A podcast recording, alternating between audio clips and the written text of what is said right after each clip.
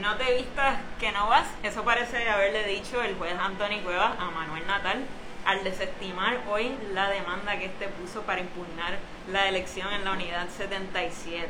Vamos a estar hablando sobre eso, vamos a estar hablando sobre las manifestaciones en Vieques y Culebra, el revolú en el que se ha metido Guillito, el alcalde de Mayagüez, y otras cositas más. Estamos aquí hoy exprimiendo la calle en este nuestro episodio 43 desde Café 12 Onzas en Bayamón. Y hoy me acompaña Marina. Hola Serena, ¿cómo estás? Bien, bien. Me imagino que estás feliz con esa noticia inicial que tenemos. Para, para nada, no, no- no se nota para nada mi felicidad, porque lo venía diciendo, y se lo, se lo decía a mis compañeros, y mis compañeros decían que no, eh, que hay que, buscar, hay que procurar la justicia y que la democracia va a ganar. Y, la- y finalmente ganó la democracia y ganó la justicia.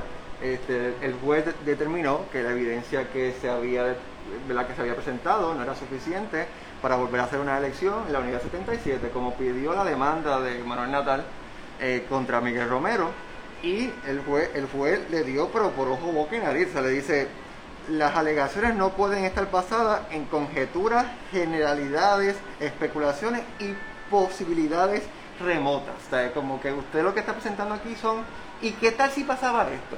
Y como eso estaba así, ¿y, si pasaba esto? Entonces no hay ninguna, no- el- nunca presentaron y yo que también vi el caso remotamente, de vez en cuando entraba a ver lo que estaban este, lo que estaban testificando y la, y la evidencia seguía, lo, todos seguimos, ¿verdad? La, la noticia, no hubo como que una, una, un testimonio o, o no hubo una evidencia que fuera como que, "Ah, aquí está, esto es lo que demuestra que la unidad 77 eh, no se puede contar como se contó y está todo mal. Y yo lo, venía- lo de- lo de- veníamos hablando aquí en Exprimiendo de que este caso no iba para ningún lado y aquí está la evidencia y el juez, y el juez lo determinó y con y, y no puede llegar a apelativo porque el juez le- le- Cortó esa posibilidad. Cor- cortó, eh, cortó la posibilidad. Estamos hablando del juez Anthony, a- a- Anthony Cueva del, del- del- del Tribunal de Primer- Primera Instancia de San Juan. Eh, y, y yo lo vi a él como un juez bastante, bueno, se supone que es imparcial, sí, este, eh, sí, y, Yo, yo creo que aquí todos nos quedamos esperando, como tú bien dices, ese smoking gun, ¿no? Ese, ese, esa evidencia tan determinante que iba a presentar el equipo de Manuel Natal y pues eh, como creo que todo el pueblo de Puerto Rico se quedó un poco con las ganas, pensamos que quizá iba a ser un poco más spicy, más jugoso eh, eh, el proceso, pero difiero de ti en algo y es que pienso no, ¿cómo va a ser? bueno, sí, estamos viendo hoy el resultado de la demanda. Como quiera, o sea, pienso que no se resuelve el asunto.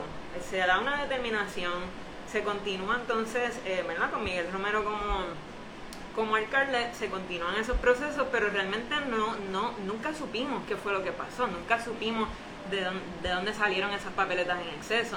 O sea, nunca se encontró o nunca se demostró ni de parte de, ni de una de las partes ni de la otra. eh, mira, aquí todo está claro, tú sabes. Yo gané, Bueno, eh, eh, no, no hay alegaciones que hacer. O sea, pienso que de una parte y de otra ninguno de los dos pudo demostrar Eh. algo y ahora mismo todavía, aunque se certifique a Romero y se continúe así, todavía hay una sombra bajo, ba- habrá una sombra bajo su incumbencia porque la realidad del caso es que hay miles de papeletas que, que, que, que tienen irregularidades. La- en el caso se habló de todo eso, inclusive se habló, yo, yo recuerdo ver la parte en la que estaban hablando de la, de la- de la- de la- del video que luego hizo Lúgaro, de que las papeletas iban dobladas y después las metían y aparecían que nunca con ningún doble. Y esas irregularidades, eso, es lo- eso es lo que dice el, el- el juez, esas irregularidades no son suficientes para decir, mira, aquí eh, hay algo mal. Porque no, tú no puedes decir que no, no hay evidencia de que esa papeleta específicamente haya venido de un de una de, de algo ilegal de, de- no lo pudo demostrar digo, no lo o pudo sea, demostrar de- de entonces una- de una parte y de otra no, no, no, no está esa, esa prueba, esa evidencia. Como quiera, hay un velo de duda sobre si se dieron irregularidades o no. Eso a mi entender nunca, esa controversia nunca La- se la- resolvió. las dudas las presentaron al tribunal. El tribunal dice, pues esas Sí, dudas pues- pues no son, no, son, no son suficientes para que esto no sea válido. no Eso- se eso fue- presentó suficiente evidencia para validar tu reclamo o para ir por encima de las personas que, que, que ejercieron su derecho al voto, invalidar eso. Acuérdate que estamos hablando de posiblemente invalidar los votos de unas personas eh, que votaron en, en esta unidad específica y celebrar una nueva elección en esa unidad. Eso era lo que estaba pidiendo Manuel Natal. Y yo creo 77. que a la hora, a la hora de ver ese reclamo, pues el juez termina dándole peso a, a- a esos votos que se emitieron anteriormente porque estaría realmente invalidando el derecho de esos electores que, que ejercieron su voto en aquel momento. O sea que creo que una cosa no cancela a la otra. Eh, ciertamente, evidentemente, Manuel Natal y su equipo no pudieron presentar una evidencia determinante de lo que estaban reclamando, pero eso tampoco significa que no hubo irregularidades, que todo el proceso fue transparente y que, y que se puede confiar al 100% en lo que ocurrió. Ese es mi, So- mi, so- mi planteamiento. Sobre la transparencia del proceso, algo que también observé en, el- en el mismo testimonio eh, que se dio en el tribunal, de- sobre la transparencia, algo que yo no sabía es que hay cámaras grabando, que, había cámaras que puso la, el CE en, en- allí en el Coliseo, porque el problema es que todo lo que planteaba Natal era que como estábamos en el Coliseo, todo cambió. Porque aquí no, tiene- no, se tiene el mismo control que como si fuera en, el CE, en la Comisión Estatal de Elecciones y, y que eso abre abre espacio a, a- a lo que termi- a lo lo que para él era algo no muy safe para el proceso electoral, o sea, no muy seguro por el proceso electoral. Y entonces, pero una de las evidencias que se presentó de parte de, de la defensa de Miguel Romero fue, había cámara, y en, el y en las cámaras no se captó este, ningún tipo de acto ilegal. Y son varias alegaciones, Y no entonces- solamente esas. Tenemos lo de las papeletas dobladas, tenemos papeletas en exceso a la cantidad de electores que había en cierto lugar. O sea, lo que te digo es eso. Como quieran, Miguel Romero, por su parte, no pudo decir, mira, aquí todo está claro y transparente, todo está justificado, esto no tiene base ni fundamento. La, la- el razonamiento para esta determinación de hoy fue, este equipo, el de Manuel Natal, no presentó suficiente evidencia o evidencia que fuera lo suficientemente contundente como para ir por encima de esos votos que sí se emitieron aquel día e invalidar esa elección. Y- Pero lo bueno de este asunto es que ya Manuel Natal y su equipo se expresaron y dicen que van a tomar esta esta oportunidad para evaluar lo que pasó, para evaluar lo que lo que salió bien, lo que salió mal y proponer reformas para a través de, de- de su- para de mejorar, legisladores. claro, para mejorar los procesos de voto adelantado, de voto eh, encamado y todas estas cosas y pues garantizar una mejor transparencia en procesos electorales futuros. Así que por lo menos eso me gusta. eh, no se ha quedado en simplemente criticar y criticar, me robaron la elección y ya no salen las cosas como yo Ujú. quiero y me desaparezco. Eh, por lo menos está ese componente de hacer alguna reforma. Veremos que, que surge de ahí, pero ciertamente estoy de acuerdo en que necesitamos algún tipo de reforma que nos dé más confianza en el proceso. O sea, no podemos tener eh, un repeat de lo que pasó este año. E- e- Ese tipo de declaraciones que emitió el equipo de, de Manuel y, y Manuel, la, hubiese hecho cualquier político. Yo creo que sí tienen el espacio para hacer las reformas porque tienen los legisladores, eso es lo que yo siempre he dicho. Tú tienes, ahora tú tienes poder, utiliza ese poder, eso te lo he dicho anteriormente. Lo que yo te pregunto y lo que le pregunto a nuestra audiencia y lo, lo pueden escribir en los comentarios es: ¿hasta aquí llega Manuel Natal? ¿Cuál es el futuro de Manuel Natal? Porque ya todo el mundo, o por lo menos un sector de Puerto Rico, lo va a ver como el llorón como el llorón que finalmente no logró nada. ¿Cuál, cuál es el futuro de, de- de Ma- de Manuel Natal? Ciertamente la pregunta habría que hacérsela a él. Yo no sé qué, qué va a tú- pasar. Mucha gente piensa que él se perfila como el candidato a la gobernación del movimiento Victoria Ciudadana. Lo cierto es que ahora mismo, ¿verdad? Si, la, si las elecciones estuvieran cerca ahora, no creo que haya otra figura tan fuerte como él para eso. Pero hay que ver qué pasa. Eh, estamos empezando el cuatrenio. Yo creo que hay que ver cómo se desempeñan los legisladores que el movimiento logró meter al, al, al Capitolio. Y, y de ahí va a salir el futuro del movimiento. Manuel Natal no creo que se vaya a desaparecer del todo de la política. Veremos a ver qué pasa. No, definitivamente yo no creo que Manuel se vaya a desaparecer de la política, no se va a desaparecer de la política, pero este, esto es un gran golpe para su imagen. O sea, eh, y con otras cosas que han pasado ya en el, en el movimiento con Lúgaro, que eso tuvimos nuestra discusión ya, no lo vamos a tener ahora, el, movimiento está un poco debilitado. Tienen que, está haciendo un buen trabajo con la, cuestión de, de, la, de terapia de conversión y, su, y su liderato en, términos de, estar allí en, en las vistas públicas y todo eso. Está haciendo un buen trabajo dentro de eso. Pero ellos, todo, depende todo de su poder legislativo, de que sean, sigan ellos este, eh, parados allí, ¿verdad? Eh, con, su, con su pie de lucha eh, para que se, sigan siendo pertinentes o si no, yo creo que el, movimiento, el PIB, el movimiento independentista, jugando el Mao sigue en campaña. Sigue con, eh, la nueva eh, Patria Nueva, sigue por ahí. En que realmente el Partido Independentista adopta el proyecto Patria Nueva y eso pasa de ser algo que era una plataforma de gobierno del candidato a la gobernación a ser un proyecto de partido. Entonces, Patria Nueva no se va por si se va Juan Dalmau es que no se va a ir Juan del Mao. Aunque se fuera, es lo que te estoy tratando de decir. el proyecto Patria Nueva va a tener continuidad en el PIB, esté quien esté, porque ese es el proyecto de partido.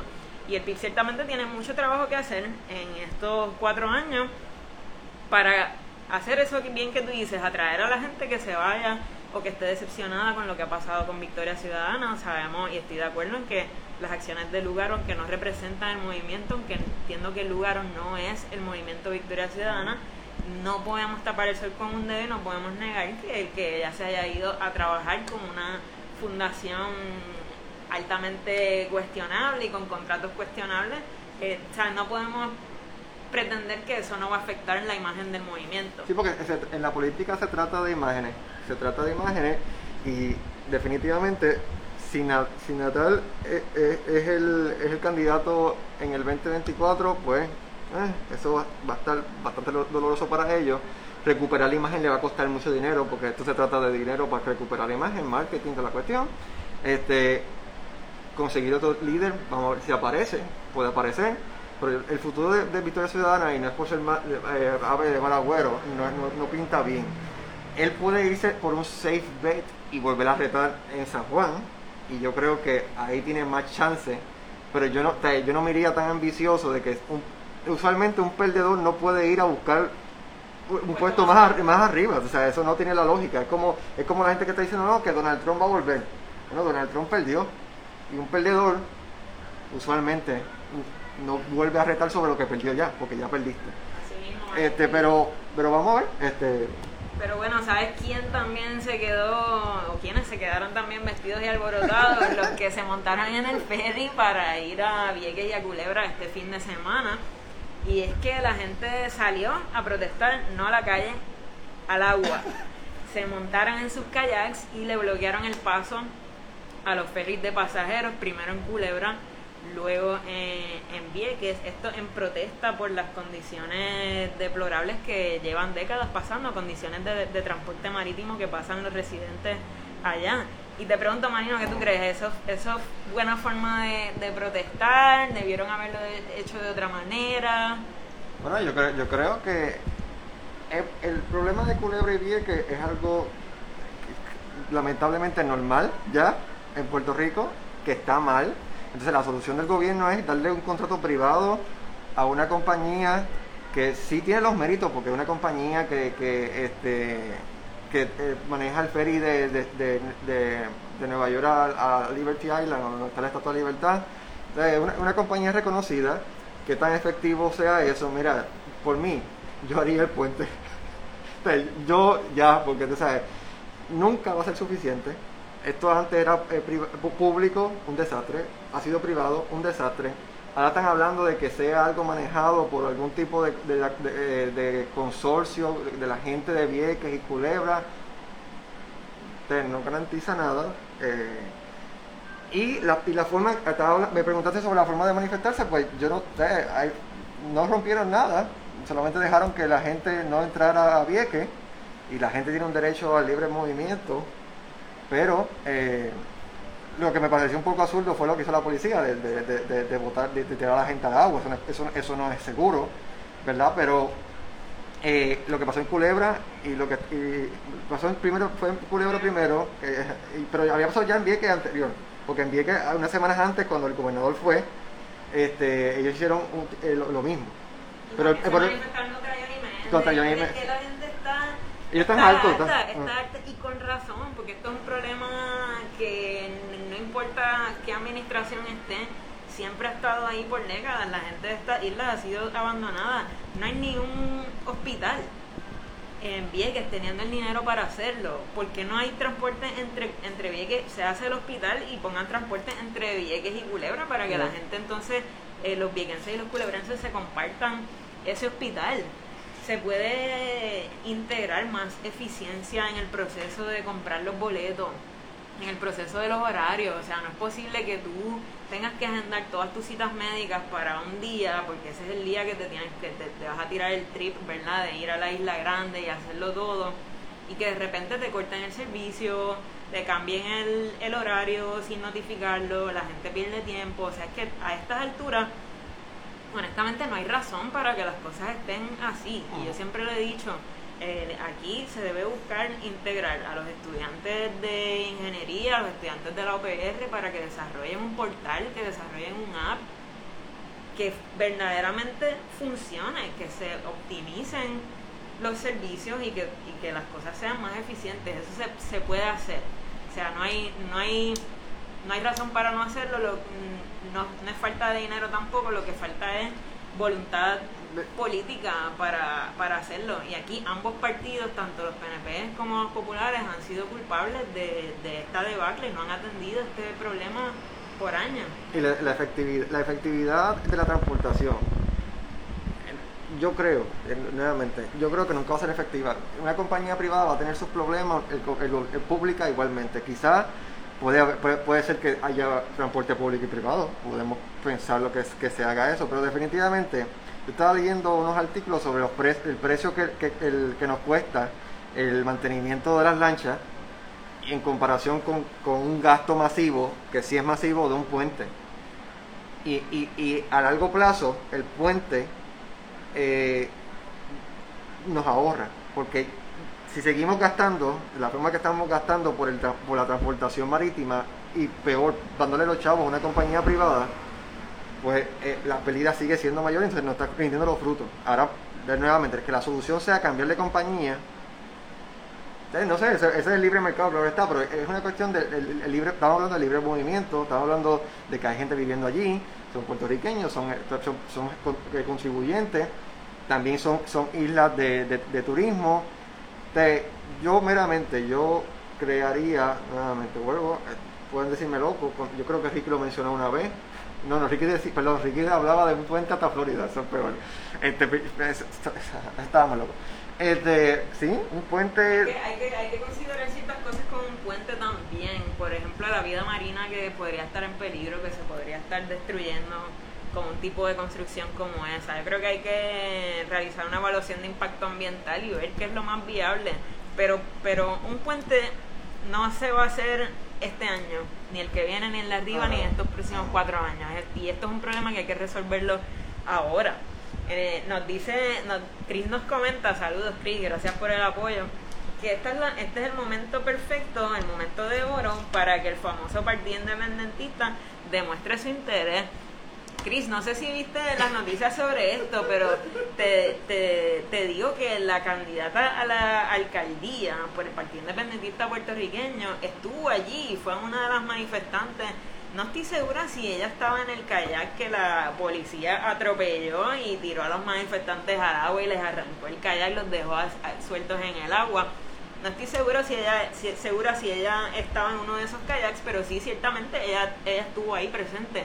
Eh, y el Partido Independentista ha estado presente en todas las luchas de, de Vieques y Culebra desde el inicio. Si hay un partido que ha sido consistente en eso, ha sido el Partido Independentista, mientras que los demás partidos y muchos políticos lo que hicieron fue oportunismo cuando les convenía, cuando les era, cuando ya había un movimiento de pueblo y cuando ya era conveniente en, ambas ocasiones, porque, porque, fue Culebra primero, en Culebra eh, fue en los 70, la, base militar en Culebra fue en los 70, que empezó mucho tiempo antes, vamos a la, clase de historia con Marino, que empezó en, en los 50, la, protesta independentista en contra de la base en Culebra, y en eso también hizo tiempo en, contra de Vieques, y luego empezó, cuando llegó Ferré, pues empieza a popularizarse para que para que los, los estadistas pues ya estaban pidiendo también, entre los pueblos populares, entonces finalmente en, los 70 con el gobierno de, Hernández Colón pues se termina yendo la, primera base de Culebra, y luego pues el, mismo, el mismo fenómeno. En que ya, venía, en ya venía desde antes y hasta, hasta que pasa lo que pasa, pues conveniencia política. Claro está, lo que yo sí le, lo que, lo que yo sí le pido al Partido Independentista, que fue un, movimiento que estuvo desde el principio, la solución, nunca hubo solución. siempre hubo protesta, pero nunca hubo solución a qué pasaba después de que, la, de que, eh, de que las bases se fueran. Las se quedaron allí. y, y, y, la, y, no, y no fueron lo mismo después de las bases. Igualmente toda esa área, después que se fue también igualmente la base de la base de la Roosevelt Road, el mismo problema. no, hay desarrollo, no, se desarrolla económicamente, se sigue hablando de eso y nunca nada. Eh, hay proyectos de, desarrollo económico, lo que pasa es que el PIB puede tener muchos planes, pero si al final la legislatura no tiene la voluntad política para ejecutarlo, para adoptarlo, pues realmente hay un, hay un tranque ahí. Los planes pueden estar, pero no, lo, lo políticos exacto, si no está el poder para ejecutarlo, pues todo se queda en el plan y en el proyecto. No, no sé, pero ciertamente eh, esto es algo que se tiene que resolver ya eh, para los residentes de, de Vieques y Culebra. Y otro lugar donde los residentes también están manifestándose y están bien molestos es en el pueblo de Mayagüez. Es que el alcalde Guillito está metido en un lío ¿Qué pasó ahí, Marino? Bueno, yo, diría que no están, parece que parece no estar tan molesto porque yo no veo tanta manifestación. Si hubiese sido, Pero si hubiese sido, bueno, están protestando los PNP. la juventud PNP fue la que convocó, este, de, de, Mayagüez fue la que convocó una manifestación en contra de Guillito. Pero lo que, lo que pasó allí fue que la semana pasada el FBI se llevó a, un asesor de, del alcalde por malversación de fondos, en una investigación que está haciendo el gobierno federal y consecutivamente el, el, alcalde no ha dado la cara desde que pasó eso. Hizo una convocatoria de prensa, nunca apareció. Eh, luego, ayer, bien extrañamente, establece a un alcalde interino que no es el vicealcalde, que no es este es, él, creó este, este nuevo puesto y puso a una persona que no tiene que no es que sí estaba en, estaba en la municipalidad, pero no, no, es lo que procede. Exacto, se supone que es el vicealcalde, o, y sí, puso a esta persona, pero eh, eso ya levanta banderita. Hoy, el, el candidato del PIB de Mayagüez dice que sacó una información de que supuestamente Guillito estaba buscando la forma de irse pasando domingo. Bueno, esa, esa información salió publicada en Noticel, o sea, mm. no es simplemente que esta persona dijo esto. No, no, no, lo dijo. Noticel saca la noticia y horas después es que Guido responde negando que había salido del país. Ajá. No, y el, el, el, chiste, gracias, gracias, gracias, un servicio fenomenal de nuestro Alejandro, el dueño de 12 onzas. Gracias, gracias. pues el, el, el chiste es que al final eh, supuestamente no, no, se, no se va, no se va para Santo Domingo, para República Dominicana, y dice que, ah, y entonces hoy eh, se empieza, empezó una investigación de parte del, Departamento de Justicia de Puerto Rico sobre lo que está pasando allí. Investigación que él dice que es. O sea, el la administración que está siendo investigada o que va a ser investigada eh, se expresa al respecto y dice que es completamente innecesario. Porque ya el FBI está investigando. Eh, bueno.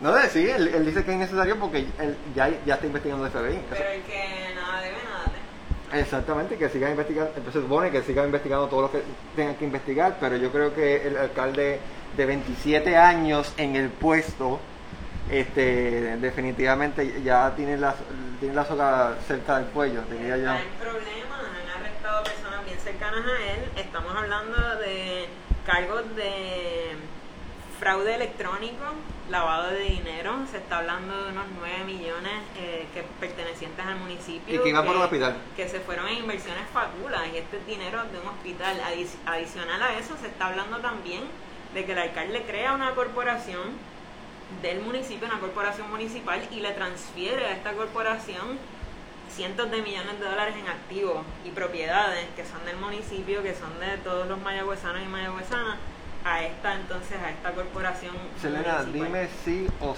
o no. Si hubiese sido un PNP, ¿cómo hubiese sido la reacción? Yo creo que la, la- yo creo, yo creo que la reacción hubiese sido muy diferente a si hubiese- o como vimos que fue un popular. Eh, por- a, a lo que pasó con, con el mismo Abel Nazario. O sea, Abel, Abel renunció, terminó renunciando por la presión que le metieron de que tenía que renunciar. En cuestión de una semana. No, perdón, en cuestión de varias y, semanas. Y en mi opinión va a tener que renunciar también, porque es que Tiene- está, está fuerte. Eh, no, hay, no, hay, no hay manera de justificarlo. Tú eres el administrador ahí por cuántos, 27 años. Y gente de tu entera confianza, a la que tú le confías el dinero del municipio, hace esto, a mí me cuesta creer que el alcalde no sabía absolutamente nada y que él fue engañado y que el municipio fue engañado y ciertamente esta actitud de no querer dar explicaciones, de no querer dar la cara, de no hacer, de no contestar preguntas de la prensa, incluso, ¿verdad? Ahora él dice que no es cierto, pero esas alegaciones de que había incluso salido del país, para mí esto está sumamente raro y creo que se le va a exigir eh, responsabilidad independientemente de si es popular o PNP y creo que también ya debemos dejar esta, esta cuestión de que, ah, si hubiese sido a mí, me hubieses dicho esto o lo otro, lo que está mal está mal, Pero- independientemente del partido que sea y no hay Pero, en la, for- eh, justificación pero alguna. en la forma que reacciona los ¿Qué medios, los medios, la gente, bueno, la No, gente por los La medios. gente está molesta, yo lo he visto en, lo- en los medios, o sea, estamos esperando a ver qué, qué, qué va a decir. Pero ¿dónde, dónde, alcalde. ¿dónde está el movimiento feminista como hicieron con, con este con no perdón eh, no, no, es lo, no es lo mismo verdad Eh, en Guaynabo lo de lo de O'Neill o sea a O'Neill lo querían ahorcar. No es lo mismo pero eh, yo no veo a nadie en la plaza de, en la plaza de, de Mayagüez pidiendo eh, con la con la hoguera como llevaron la hoguera a, a Fortaleza por, por, por la cabeza de Ricky Estamos hablando de, de- de cosas distintas. Y lo de estamos hablando de partidos ejemplo, distintos lo que estamos Lo de O'Neill, por ejemplo, eh, otro alcalde vitalicio también, que yo creo que eso me trae a este punto, o sea, yo creo que ya tenemos que terminar con esto de que aquí los alcaldes sean de por vida y que el alcalde gana y está toda la vida siendo alcalde, no hay oportunidad de fiscalización externa porque tú estás ahí controlándolo todo, tú estás, tu administración es, tuya. Y mientras más tiempo llevas ahí y más poder tienes y, y están los contratitos y sabes cómo se bate el cobre, vas moldeando las cosas a tu estilo, te vas agenciando de más poder. Y eso fue lo que hizo el alcalde Héctor O'Neill que al final pa- era como que él, él tenía el reino no de, de Guaynabo y él era el, el comandante en jefe de absolutamente todo lo que pasaba allí. Y se le cae por la por lo asqueroso de, de- las acusaciones porque habían declaraciones juradas. O sea estamos hablando de una persona que acosa sexualmente a, a- a una persona con alegaciones incluso de que se masturbó en su escritorio y le tiró a ella el, el, el papel con semen. O sea Pero aquí- aquí- obviamente pero aquí el estamos- movimiento feminista va a salir a la calle y donde sea que se lo encuentren le van a gritar violador y abusador. Sí, pero- pero aquí De estamos hablando de Los de- mayagüezanos deberían también salir a la calle y, y, y donde quiera que lo vean, decirle es un pillo y eres un mal administrador. Pero si, el de tipo 9 se millones está, pero si el tipo se está escondiendo, Estoy hablando de 9 millones para un hospital. Sí. ¿Sabes? Yo me recuerdo las insignias eh, para, para, para diferentes. Yo me recuerdo a diferentes ins- insignias que hacían en las manifestaciones a, pers- a personas que se escondían, PNP. Eh, eh, hay, hay unas canciones que se me olvidó ahora mismo, este, la de, había, se la hacían a Fortuny, se la hacían a Ricky, este, la de eh, No te veo, algo, a- unas insignias que yo nunca he escuchado eh, contra, contra un popular. O sea, y eso es lo que, lo que, lo que causa indignación en algunas personas del, del, del lado de la estadidad del lado del PNP, específicamente del lado del PNP, no está de la estadidad, de, que, oye, la, la regla no pasa igual. O sea, si hubiese sido un PNP, el tema, el tema en Noticentro, el tema en, en Telemundo, el tema en, en, en, Tele 11, como se llame ahora, este, no, hubiese parado de que de, y, y, y todo el mundo allí buscando. Si no aparece, lo buscaban en la casa. Yo no puedo asegurar eso. Porque yo recuerdo que fueron a la casa de Ricardo a buscarlo también. Yo no puedo asegurar eh, eso, ¿verdad? En cuanto a la prensa y cómo tocaría el tema de forma distinta. Lo que sí sé es que el alcalde ya está corriendo el tiempo, tiene que salir, decir algo. Incluso el gobernador Pierluisi dijo hoy que estaba extraño, y ¿verdad? Calificó de extraño esta movida de dejar a esta persona como alcalde interino cuando ya hay un proceso para tener un vicealcalde. Esperamos, esperamos tener noticias pronto, vamos a, y, y, seguiremos pendientes. Y, a, y, hablando de cosas extrañas. Ajá. hablando de cosas extrañas, pues la Embajada de México trajo a un grupo de trabajadores en México a trabajar en nuestra agricultura. Y, a, y, aquí en Puerto Rico mucha gente habla de que, de que aquí hay gente para ir a trabajar, la, la juventud está lista para crear una nueva patria. Y, y, tenemos que traer gente de México. ¿Qué está pasando? Porque la, la gente no quiere trabajar aquí porque el PUA está bueno. Bueno, ¿será que no quieren trabajar o será que las condiciones de empleo son nefastas? Bueno, pero son nefastas para los mexicanos. Entonces, vamos a preocuparnos entonces por los mexicanos porque los vamos a ponerles como esclavos entonces. Oye, pero entonces eh, vamos a decir que en Estados Unidos y la gente paga y no quiere trabajar porque los mexicanos son los que trabajan allá en la agricultura. No solamente los Es mexicanos, pero entonces no es lo mismo que sea una política pública traerlos a que sea una, una práctica social que se da porque los inmigrantes que llegan se, eh, cogen esos, esos, esos puestos y porque, la, y porque los americanos prefieren pagarle, eh, eso está mal, prefieren pagarle un ilegal porque le pagan menos para la agricultura. Pero, pero, aquí, aquí. es diferente porque es una política pública de traerlo, o sea, fue- es una cuestión organizada entre, Aquí entre el gobierno de Puerto Rico. pública también, Marino. Hay una visa especial que otorga el, el, el gobierno de Estados Unidos para los migrantes que entran y van y van por temporada y cosechan y hacen lo que tienen que hacer y luego regresan. Eso es una política pública del gobierno de Estados Unidos y eso es algo que tú deberías saber, ¿verdad? Que tanto sí. este, te, te jactas de conocer de todo eso. No, no, la Esa es la realidad. ¿Por qué? Porque se pierden las cosechas. ¿Por qué? Porque la paga es basura, porque tienes que estar todo el día bajo el sol. Entonces Ujú. la gente no quiere hacerlo. Eh, Pero es que los puertorriqueños no quieren trabajar. Es así. No es que no quieren trabajar, Marino. Es No, que bueno. tú quieres tener un trabajo digno. Y está brutal, ¿verdad? Que, que, que, que te tengas que partir el lomo bajo el sol en una finca y ni siquiera estés ganando el mínimo federal que de por sí ya es bajito, que de por sí ya hemos argumentado, que por lo menos yo he argumentado aquí, que No lo digas. que se debería subir. Entonces, ¿sabes cómo estás esperando que la gente se parta el lomo sudando todo el día trabajando en la agricultura para ganar menos de lo que haría La- en cualquier la- trabajito la- por ahí yo- o- yo- o, en el mismo Cuba? Porque yo considero que la patria no se hace con el 725, la patria se hace trabajando y sudando. Y entonces aquí es, eh, habla mucho de la boca para afuera de que la patria, que la patria, que Puerto Rico, que acá no vengan los, que acá no vengan los, los, los gringuitos estos a dañarnos este condado. Pero entonces eh, se le llenan la boca de hablar de, Puerto Rico, lo más brutal de, todo el Caribe. Y entonces cuando la patria se tiene que hacer en, la, en, la, en, la- en el campo, aunque sea por 725, pues no.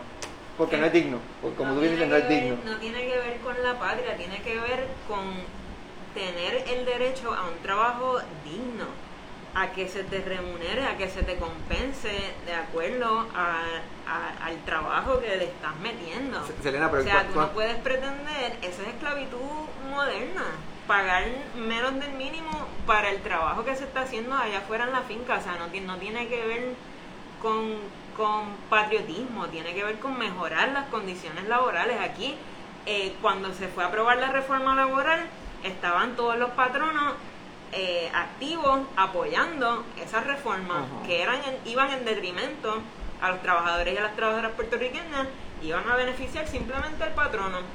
Y se hicieron condiciones nefastas de trabajo aquí, como una probatoria que tú tengas que estar seis meses a un año en un periodo de probatoria, en un empleo, sin tener seguridad en lo absoluto, con el miedo de que en cualquier día te puedan decir, mira, hasta hoy llega tu empleo no tienen que darte ni siquiera una razón. Entonces, tú- tú No. estás diciendo que entonces la gente prefiere no trabajar a, a- a, eso. O sea, no, no quieren eso y yo prefiero entonces no trabajar y vivir, lo que pasa y es vivir que del PUA. si, hay, si, hay- si, si están recibiendo el PUA, ¿cuál es el incentivo?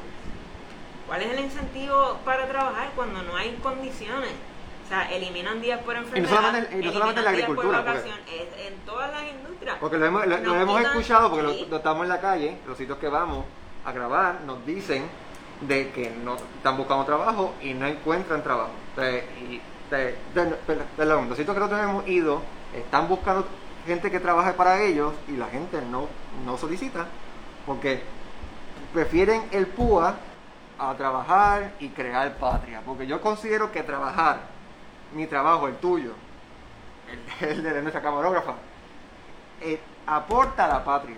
En es- eh, y lo digo en el sentimiento simbólico que apela el, movimiento independentista y que apelan algunos estadistas también y que apelan muchos populares también. Marino, pero es que no se puede romantizar esto de que ay, hay que sacrificarse por la patria. Uno tiene que vivir, uno tiene que comer. Aquí sube la renta, aquí sube la luz, aquí no suben los impuestos, nos sube absolutamente todo lo que tenemos que pagar. Nos suben las, contribuciones sobre ingresos que nosotros tenemos que pagar. Mientras tenemos grandes corporaciones, individuos que vienen aquí a evadir impuestos. Entonces eso crea un disloque, eso crea una molestia en el pueblo, porque lo que estás viendo es que trabajar no paga. Que trabajas un poquito a, a 7.25, por poner un ejemplo, y automáticamente, si estabas cogiendo la reforma, ya no cualifica. Entonces caes en este renglón donde ganas demasiado para cualificar para tener un plan de salud, pero realmente no ganas lo suficiente como para poder pagar uno privado. Y tenemos entonces este tipo de situación donde el trabajo es tan precario que no incentiva que uno deje estas ayudas para, para qué? Para estar en un lugar donde no te valoran, para estar en un lugar donde tienes que dar tu disponibilidad completa porque te dan turnos de, de 4 o 5 horas y tienes que estar siempre disponible para cuando esa semana te, te digan que te toca trabajar. O sea, hay unas situaciones donde los patronos también pueden flexibilizar un poco y ofrecer ciertos incentivos para que la gente entonces vaya y trabaje, pero no puede ser el discurso, ah, es que la gente es vaga y no quiere trabajar y ya. No estoy ¿Cuáles que- son esas condiciones de empleo? No, a mí lo que me preocupa, yo no estoy diciendo que la gente es bella, estoy diciendo que me preocupa que sea el pensar de, de políticos y de, y, de, ¿verdad? y de las personas de que eh, es mejor irse por desempleo que, que trabajar, porque el, el trabajo no es digno. Y entonces no podemos bregar con un sistema, porque, óyeme, el PUA se va a acabar. El desempleo tampoco te va a durar, te dura todo, todo te dura un año, te dura más de un año, te, dura menos. Entonces, hay que trabajar. Y trabajando es que tú te unes a una fuerza laboral a la que cual te puedes unionar o inclusive sin unionarse, sabes las condiciones que están pasando y unidos podemos exigir reformas. Pero si estás de esta afuera, mira, eso está feo, horrible, yo no, ah, yo no voy para allá. Y, no, y si no lo experimentan, no lo sufre, y si no lo sufre, no busca cambio. Y entonces en Puerto Rico seguimos con el mismo ciclo de mantenidos del gobierno, que no, yo no estoy diciendo que son vagos, yo estoy diciendo que si no rompemos con esas estructuras de, ah, el trabajo tiene que ser digno, y después si me, si me llama a mí el trabajo, yo voy y trabajo. No, tenemos que romper con, tenemos que forzarnos a hacer los cambios para, lograr cambios. Solamente un pensamiento de que, ah, esto tiene que ser digno si no, no trabajo. Es que, Marino, eh, eh, eh, es, claro como el agua. Si tú estás en un lugar donde estás teniendo unos beneficios y una cierta comodidad y estás teniendo unos ingresos de esta manera, porque vas a dejar, volvemos a lo mismo, o sea, el, el, aquí el patrono tiene que competir, lamentablemente, sea por las razones que sea, él tiene que competir con el PUA y con las ayudas que se están dando. Entonces, el, es mi planteamiento es que el discurso no puede ser, ah, es que los puertorriqueños son vagos y no quieren trabajar, sin mirar todo lo que viene de- detrás. Y si estás recibiendo un incentivo, por temporero que sea, ¿para qué vas a dejar esto para irte a un trabajo en, en precariedad? Y no es por Ese es mi, mi, ¿sabes? mi planteamiento. Aquí los patronos tienen que, compe- que competir y tienen que ofrecer salario digno y tienen que ofrecer condiciones dignas. Pero, y no, y no es por ofender ni hacerlo personal. Tú y yo, yo y tú, eh, decidimos en algún momento, en el, en el 2020, eh, eh, no depender de esas ayudas y irnos a la fuerza laboral. Y yo, específicamente yo, yo estoy en la fuerza laboral y digo, yo no estoy recibiendo lo, mismo que está recibiendo. Hay personas que, yo, yo digo, en mi mente pasa esto, el pensamiento. Hay gente que está haciendo menos de lo que estoy haciendo, no se está levantando tan temprano como yo, va, y está recibiendo lo mismo o menos de lo que yo estoy, de lo que yo estoy ganando. Pero yo digo, yo estoy aportando al país en términos de que mi labor, específicamente no voy a llevar a lo específico, pero ayuda a unas personas, ayuda a muchas personas. Toda labor ayuda y ayuda a toda persona y estamos hablando eso al final del camino, volvemos a lo mismo. Personas que viven en un país, que estamos hablando de patria, tú misma también decidiste ayudar y dar una fuerza laboral y a diferen- y, quizás está ganando más de lo que puede ser o whatever, pero está aportando. Es, es ese pensamiento que nosotros, tú y yo, hemos llegado a la conclusión que podemos romper con la estructura de que eso está bueno, yo, está bueno quedarme en casa recostado, pero yo puedo hacer más, aunque cobre menos, aportando y ayudando. Y eso es lo que yo estoy diciendo, la gente tiene que irse al- campo a no solamente trabajar para ti, a trabajar para otra gente, porque tú lo que vas a hacer, vas a remunerar a otra persona. No, y te entiendo, y tampoco se trata de invisibilizar esto y, ¿verdad? y- y- y romantizar las cosas y el que uno tenga que, que partirse el lomo. Pero nuestra motivación principal realmente no es aportar a la patria, nuestra motivación principal es sobrevivir. Y más que sobrevivir, poder vivir, es, salir de esa zona en la que estás sobreviviendo, en la que estás viviendo cheque a cheque, en las que no te queda tiempo para hacer las cosas que tú quieres hacer o trabajar en otros proyectos porque estás dividido o entre varios trabajos a tiempo parcial, porque ya no se está ofreciendo trabajo full time con beneficios y las corporaciones lo saben y a veces lo hacen muy adrede, donde bajan las horas justo al mínimo para que no tengan que pagarte beneficios. O sea, es eso. Tenemos que, que, que salir de eso. Uno, nadie quiere estar ahí.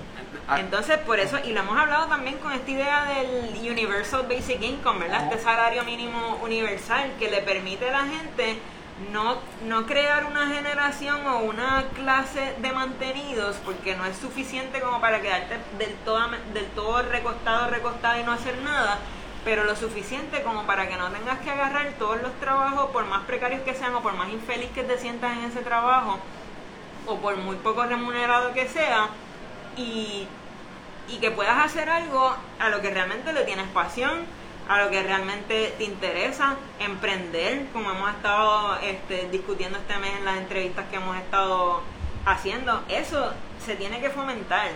Y sí, lamentablemente existe gente en Puerto Rico que prefiere vivir con lo mínimo, con lo mínimo que le llegue de los cupones, con lo mínimo que le llegue del WIC, del desempleo y vivir de las ayudas. Pero y eso ayuda, tiene- eso ayuda a la sociedad. Eso no, ayuda. en ningún momento, claro, claro, en ningún momento se ha dicho eso, Pero tiene que haber un plan, un verdadero plan de desarrollo económico Que motive trabajador. motive a la gente en vez de simplemente recostarse y tirarse el, el mismo, la persona que está a cargo del Departamento de Desarrollo Económico, Manolo Sidre, ¿cuál, cuál es su, su discurso? Eh, juzgar al- la a- gente, a la gente que no está trabajando, pero hello, despierta, es que no podemos romantizar esto del amor a la patria. Si estás cómodo en un lugar y te están pagando más, recibiendo el CUA o el desempleo de lo que te dan los, los trabajos para lo que te exigen experiencia, te exigen educación, te exigen disponibilidad completa y encima no, y tienes que salir, exponerte al COVID, gastar gasolina, comida, o sea, es una, es una matemática simple. Si estoy cómodo aquí, me están ofreciendo esto, pues ¿para qué voy a ir acá ahora a joderme si no estoy viendo beneficio y no voy a ver beneficio? La gente lo que va a hacer es exprimir lo que pueda mientras dure, sabiendo que es temporero y entonces eh, buscar trabajo cuando se acaban las ayudas. Aquí el que el, el, el patrono que se esté quejando a estas alturas de que el puertorriqueño vago no quiere trabajar, tiene que autoevaluarse y mirar qué es lo que está ofreciendo y verdaderamente competir y ofrecer algo bueno. Lo que pasa es que el patrono está esperando que el gobierno haga lo haga por él. O sea, me imagino que el patrono mayormente está pensando en que el gobierno el gobierno tiene que hacer algún tipo de, de- crédito o, asistencia al patrono a que le pague para, para, para que la persona llegue a trabajar con sea, y, entonces, y el gobierno está, esper- está esperando por los patrones. Entonces, es un juego de quién está esperando por quién dentro de esta porquería que es el capitalismo, porque ese es el problema final. Y si nos vamos por esa, pues no terminamos aquí, se cierra, que nos quedamos aquí adentro. Pero es un juego eterno entre, ah, no, el patrón no tiene que hacer, no, este, el gobierno tiene que hacer, no, el patrón no tiene que hacer. Entonces, al final, los dos juzgan al, al- al- al- al empleado, porque el empleado no quiere trabajar. Y definitivamente, yo considero que el empleado puede también iniciarse en la conversación de que ustedes también tienen que hacer algo y de que yo quiero ir a trabajar y dame, dame los beneficios, porque tampoco yo, yo he escuchado a un movimiento de desempleados, quiero buscar trabajo y dame trabajo digno. Eso yo no lo he visto, no lo he visto. Yo, lo que veo son empleados de, de la, de la autoridad, empleados de, de todos lados, exigiendo, porque ya están trabajando, eso es lo que estaba hablando al principio, pero lo dejamos ahí, ¿verdad? ¿Qué quiere? ¿Qué quiere? No sé, podemos hacer. Esto se ata también con otro tema que tú querías traer, y me lo mencionaste ahorita, y el de la baja natalidad en Puerto Rico. ¿Por qué la gente, por qué se está dando este problema? ¿Está conectado? Sí, porque ¿Cuál es la noticia? La gente no está teniendo bebés en la isla. Exacto, entonces ya la noticia que salió hoy, esa fue la, la gran noticia que trajo la- los medios de, de que la, de que la natalidad en Puerto Rico sigue bajando y seguirá bajando. Y eso, y eso, eso es un elemento que, sí, que se tiene que traer sobre la mesa de, lo que estamos hablando. La fuerza laboral existe. En Puerto Rico hay gente para trabajar. Porque quizás tenemos la concepción de que están vagueando con el PUA, pero quizás el problema no es, no es el vagueo con el PUA, es que no estén, porque quizás se fueron para Estados Unidos, porque la inmigración masiva que hemos visto desde, desde María, vemos el problema de la, de la, de la, de que se siguen, eh, siguen, ¿verdad? Se siguen retirando porque ya están, ya son personas para retirarse. So que quizás también el problema también está en que la fuerza laboral no existe y por eso que vamos a, la cuestión de busque gente de México para que venga a trabajar. Que no, es- que no es algo sorpresivo, porque eso muchos países lo hacen, Alemania lo hizo y todos los países lo han, lo han hecho. Quizás es que no hay gente para trabajar. Yo está en esa cuestión de que no están las condiciones. Yo recuerdo hace un tiempo eh, en un programa de radio estaban entrevistando gente para que hablaran la clara, como quien dice, eh, eres mantenido mantenida y por qué. Y había mucha gente llamando y simplemente lo decía, mira, me sale más rentable coger las ayudas en el momento que empiezo a trabajar, aunque sea part-time, me quitan esto, me quitan lo otro y me quitan lo otro. Así que si la gente quizá pudiera, por ejemplo, mantener algunas de las ayudas, aunque no todas, mientras empiezan a trabajar y escalonadamente, a medida que, que, que tienen crecimiento profesional donde quiera que estén, se van entonces retirando las ayudas, pienso yo que eso puede ser un, un buen plan. Un plan que, se, que se ejecuta en, pero en aquí hay que países. decir que, que vamos, y, y lo hemos hablado, ¿quiénes son los verdaderos mantenidos de este país? Ah, bendito. O sea, no es la gente que está cogiendo la tarjeta del pan, no es la gente que está recibiendo las ayudas más mínimas que cuando vienes a ver y cuando sumas no te da para tener una vida digna en un solo mes. Y eso, El verdadero mantenido, el verdadero verdadero, mantenido. es el que recibe la, la ayuda del pan. O sea, Sam's, la, la gente de Sam's, la gente de Costco. los verdaderos mantenidos son los Elías Sánchez de la vida y los Anaudi Hernández ¿Qué- que qué- guisan con los contratos del gobierno. No solamente con esas compañías, guisan con los contratos del gobierno, con los amigos del alma que tienen ahí. Y, y, y pues, lo hemos hablado muchas veces y definitivamente hay que romper con eso. Pero es un tema, es un tema muy complejo y cuando empezamos a hablar de, de capitalismo y de, y de comunismo, bueno, Chris, ¿verdad? Porque trae, trae, trae el tema en los, en los comentarios.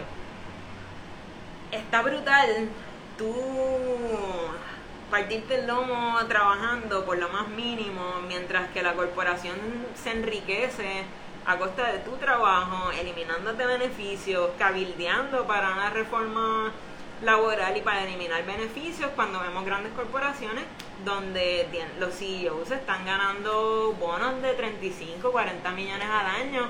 Esas son cosas que se dan aquí.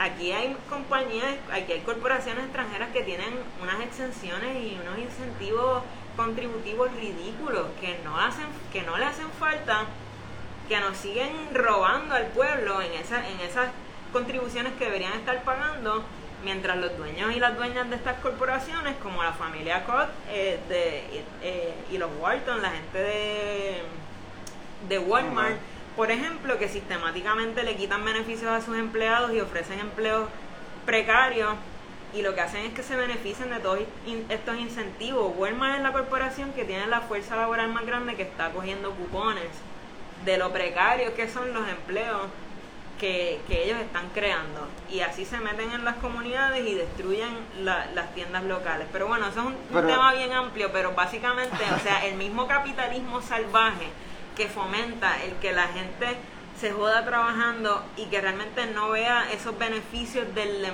de la labor que están poniendo, porque todos los beneficios se quedan arriba, porque hay gente que quiere tener dos, tres yates y aviones privados y cuatro mansiones, pues tenemos que cortar con eso. Aquí no hay una falta de riquezas, hay un problema de distribución De- riquezas y de ahí es donde se parte para hablar de esto de aumentar el, el salario mínimo. O sea, no nos podemos quedar en esa mentalidad, el salario mínimo no ha subido en décadas.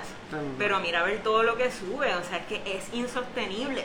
Pero en comparación entre el que trabaja y no trabaja, definitivamente el que trabaja, eh, eso sí es una evidencia, es el que tiene más break de desarrollarse eh, personalmente y socialmente y to- en todos los sentidos. El que no trabaja, no, la, las posibilidades de eso son mínimas. O sea, que eh, dejando a, a la, super, a la superestructura a un lado, en, en lo básico que estábamos hablando al principio, eh, bueno, al principio no, a mitad- a la- última mitad del, programa, entre el, el, el que trabaja y el que no trabaja, el que trabaja tiene más chance de, de persever- de perseverar que el que no trabaja. Y quiero, ¿verdad? Ir, ir cerrando, ya se nos va acabando el tiempo, con un comentario de, de Chris que dice lo que, lo que está brutal es partirte el lomo para montar tu negocio y que te digan que tienes que pagar el triple de sueldo a sus empleados.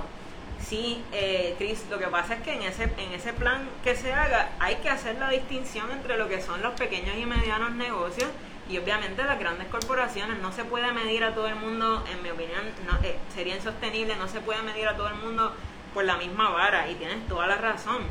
Eh, no es lo mismo nuestro amigo Alejandro, Alejandro. que está por ahí atrás, ¿verdad? Que monta su, su, su propio negocio a, la- a los Sams, a los Walmart y a la Best Buy y a las grandes corporaciones. Entonces, esto hay que hacerlo de forma distinta y siempre lo hemos dicho aquí que una de las claves para el progreso de un país es el desarrollo de las pymes, el desarrollo de sus pequeños y medianos empresarios. Así que sí, obviamente el- esto se tiene que trabajar de una manera donde, vuelvo y repito, se redistribuyan las riquezas, pero cuando, sea, no podemos pretender que, que, que una persona que abre su, su pequeño negocio ahora encima del problema con la permisología, el impuesto alimentario y todas las trabas que tienen para abrir su negocio, pues los clavemos con, con, con un salario así. Pero ciertamente hay más que se puede hacer que vaya a tono de tener más contribuciones de la gente y de las corporaciones que sí las pueden pagar, como por ejemplo Walmart, que no tiene necesidad alguna de estar pagando un 4% y podría pagar una tasa más alta, que de ahí se beneficien los pequeños y medianos empresarios del país y se les puedan dar los incentivos que necesitan para verdaderamente echar a, a correr nuestra economía, la economía local por encima de los intereses de corporaciones extranjeras que vengan aquí a, a evadir impuestos. Y así se, te puedes vestir e irte a trabajar.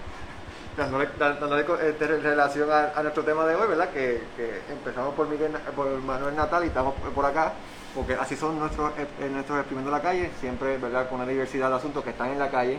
Y por eso le invitamos a que comenten, a que, seas, a que sean parte de la conversación como, como Chris y como Emanuel Figueroa. Gracias por su comentario. Compartan este video. Este, estamos aquí en, dos, en 1211 en Bayamón, ¿verdad? Esto es un rico lu- lu- lugar para comer, para un buen café, para, para ¿verdad? Para muchas cosas chéveres. Gracias por eso, Marino. Y bueno, dense la vuelta por acá en Bayamón. Seguimos exprimiendo la calle. Recuerda seguirnos en Facebook, Twitter. eh, en, en donde en YouTube En Yahoo. estamos pegados en, en Bing, en En- Google, Tú- en todos lados. Tú buscas exprimiendo la calle y, y vamos a aparecerte en todos lados. Búscalo en Bing, búscalo en Yahoo, búscalo en En todo, en Google. Google, y mira, Google. recuerda siempre apoya lo local y tómate el cafecito por acá. Hasta luego. Hasta luego.